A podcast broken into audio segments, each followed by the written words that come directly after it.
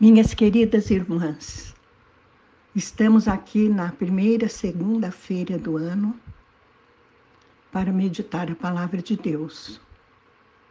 O que o Espírito Santo inspira ao meu coração, minhas queridas irmãs, isso é o que eu venho compartilhar com vocês a cada vez.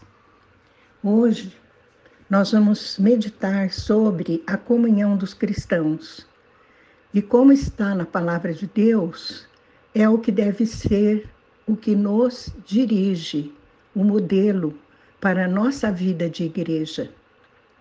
Primeiro, nós vamos ler Atos 2, 42 a 47, que fala da vida dos primeiros cristãos. Diz assim: Eles se dedicavam ao ensino dos apóstolos e à comunhão ao partir do pão e as orações. Todos estavam cheios de temor, e muitas maravilhas e sinais eram feitos pelos apóstolos.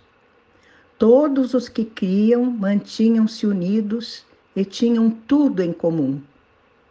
Vendendo suas propriedades e bens, distribuíam a cada um conforme a sua necessidade.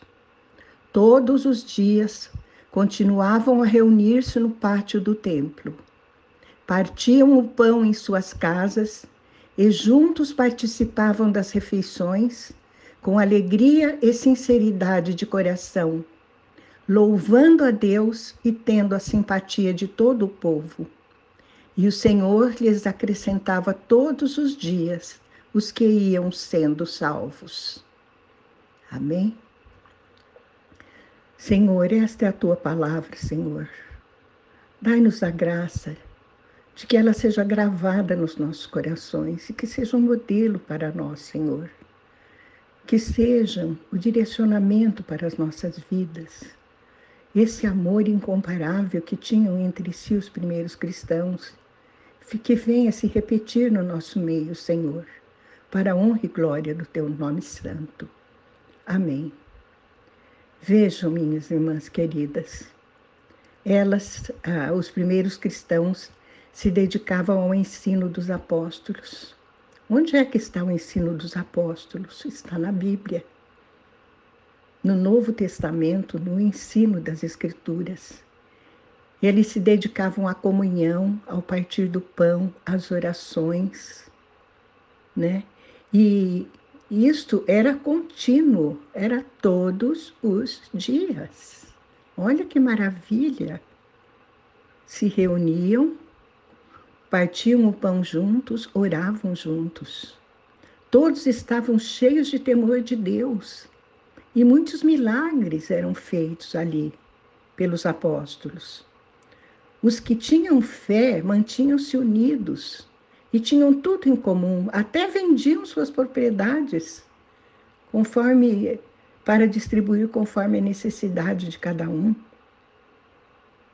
E eles se reuniam nas casas também, participavam juntos das refeições com alegria e sinceridade de coração. Isso significa que eles tinham regozijo, alegria de estar reunidos louvando a Deus, tendo a simpatia de todo o povo. Eles louvavam a Deus não só com palavras, mas com a sua vida. E por isso tinham a simpatia de todo o povo, e por causa disso, o Senhor lhes acrescentava todos os dias os que iam sendo salvos. Muitas pessoas eram alcançadas por causa do exemplo dos primeiros cristãos. Esse é o modelo de igreja para todos os tempos, minhas irmãs, inclusive para hoje. Será que nossas reuniões da igreja, nossa comunhão, se parece ao menos um pouco com a comunhão dos primeiros cristãos? Será que o Senhor não providenciou esses tempos difíceis? Para que realmente voltássemos a nos unir e ter tudo em comum, para que mais gente seja alcançada, para que o número dos que estão sendo salvos se complete até a vinda de nosso Senhor Jesus Cristo? São perguntas que deixo para a reflexão de vocês. Nós vamos agora ler um texto que está em Romanos 12, de 9 a 21, e fala das nossas atitudes de uns para com os outros. É o apóstolo Paulo quem nos fala. Vejam, o amor deve ser sincero. Odeiem o que é mal, agarrem-se, apeguem-se ao que é bom.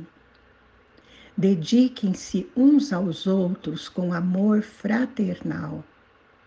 Prefiram dar honra aos outros mais do que a si próprios. Nunca lhes falte o zelo. Sejam fervorosos no espírito. Sirvam ao Senhor. Alegrem-se na esperança. Sejam pacientes na tribulação. Perseverem na oração Compartilhem o que vocês têm com os santos em suas necessidades. Pratiquem a hospitalidade. Abençoem aqueles que os perseguem. Abençoem e não os amaldiçoem. Alegrem-se com os que se alegram. Chorem com os que choram. Tenham uma mesma atitude uns para com os outros. Não sejam orgulhosos mas estejam dispostos a associar-se a pessoas de posição inferior. Não sejam sábios aos seus próprios olhos. Não retribuam a ninguém mal por mal. Procurem fazer o que é correto aos olhos de todos. Façam todo o possível para viver em paz com todos. Amados, nunca procurem vingar-se mas deixem com Deus a ira, pois está escrito: Minha é a vingança, eu retribuirei, diz o Senhor. Pelo contrário, se o seu inimigo tiver fome, dele de comer. Se tiver sede, dele de beber. Fazendo isso, você amontoará brasas vivas sobre a cabeça dele. Não se deixem vencer pelo mal, mas vençam o mal com o bem. Amém? Esta é a palavra de Deus, minhas irmãs. Ela nos fala como viver no nosso dia a dia. Começa, começa dizendo que o nosso amor deve ser sincero, que a gente não deve amar, como João disse, só de palavras e de boca, mas com o coração em atos e em verdade. Vejam, e aqui vem odiar o que é mal, apegar-se ao que é bom, dedicar-se uns aos outros com amor fraternal, dar honra aos outros mais do que a si mesmo, não procurar as melhores posições, minhas irmãs, não achar que nós somos superiores a ninguém, ser zelosos, fervorosos no espírito, a serviço do Senhor. Deus nos deu dons para servi-lo. Cada uma descubra o seu dom para servir ao Senhor com excelência. É preciso ser alegres, ser pacientes nas dificuldades e, sobretudo, perseverar na oração. Compartilhar com os santos em suas necessidades. Veja nesses tempos quantos desempregados, quantas cestas básicas têm que ser distribuídas, quantas pessoas necessitadas de trabalho. Façamos o que está ao nosso alcance, minhas irmãs. Pratiquem a hospitalidade, recebam em casa os irmãos.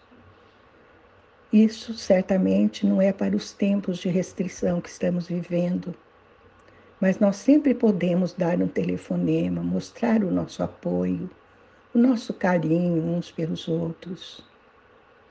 E também aqueles que nos perseguem devemos abençoar, não amaldiçoar. É fácil amar aquilo que é bom e perfeito, ou aquele que nos é simpático. Mas e amar aqueles que são antipáticos para nós, que nos fizeram algum mal, que machucaram o nosso coração? Mas o Senhor também manda abençoá-los. Abençoá-los com a oração. Quando ouvimos falar mal de alguém, minhas irmãs, não é para que a gente saia murmurando, falando mal também. Tem gente que diz falar a verdade não é falar mal, mas eu digo a vocês que é falar mal sim. Mesmo que seja verdade, falar mal sempre é falar mal. Quando o Senhor nos permite saber algum defeito dos irmãos, sabe para que que é, qual é a finalidade de nós sabermos? é orar por eles, colocá-los diante do trono do Altíssimo e interceder por eles, em nome de nosso Senhor Jesus Cristo. Temos que nos alegrar com os que se alegram, regozijar-nos nas vitórias, chorar com os que choram, fazer companhia para os que estão sofrendo ter a mesma atitude uns para com os outros, sejam superiores ou inferiores, não ser orgulhosos, não ser sábios aos próprios olhos, achando que sabemos mais, não retribuir ninguém, a ninguém mal por mal, fazer o que é correto aos olhos de todos, fazer o possível para viver em paz com todos. Nunca procurar vingar-se, deixar que a vingança pertence ao Senhor. Mas aqui, Paulo é categórico. Se o seu inimigo tiver fome, dele de comer. Se tiver sede, dele de beber. Fazendo isso, você amontoará brasas vivas sobre a cabeça dele. É se o seu inimigo for tratado de uma maneira que ele não espera, isso certamente vai fazê-lo pensar, minhas irmãs. Vai fazer pensar assim: puxa, mas eu fiz tanto mal para essa pessoa, por que, que ela me trata tão bem? E ele tem que chegar à conclusão de que nós fazemos assim, diferente daqueles que estão no mundo porque o amor de Deus habita em nós. Não vamos nos deixar vencer pelo mal, mas vamos vencer o mal com o bem. É lindo esse trecho de Romanos. Eu tinha até uma mania de brincar com uma das minhas filhas. Quando ela vinha, às vezes, reclamar de alguma coisa, eu, eu dizia: vai ler Romanos 12. Ela acostumou com isso. E às vezes a gente se lembra e ri, rimos juntas, mas é verdade. Leia sempre Romanos 12, de 9 a 21, porque é o nosso modelo de vida. Vocês viram como é um complemento da vida dos primeiros cristãos? Isso aí. Vamos levar a sério a palavra de Deus, queridas.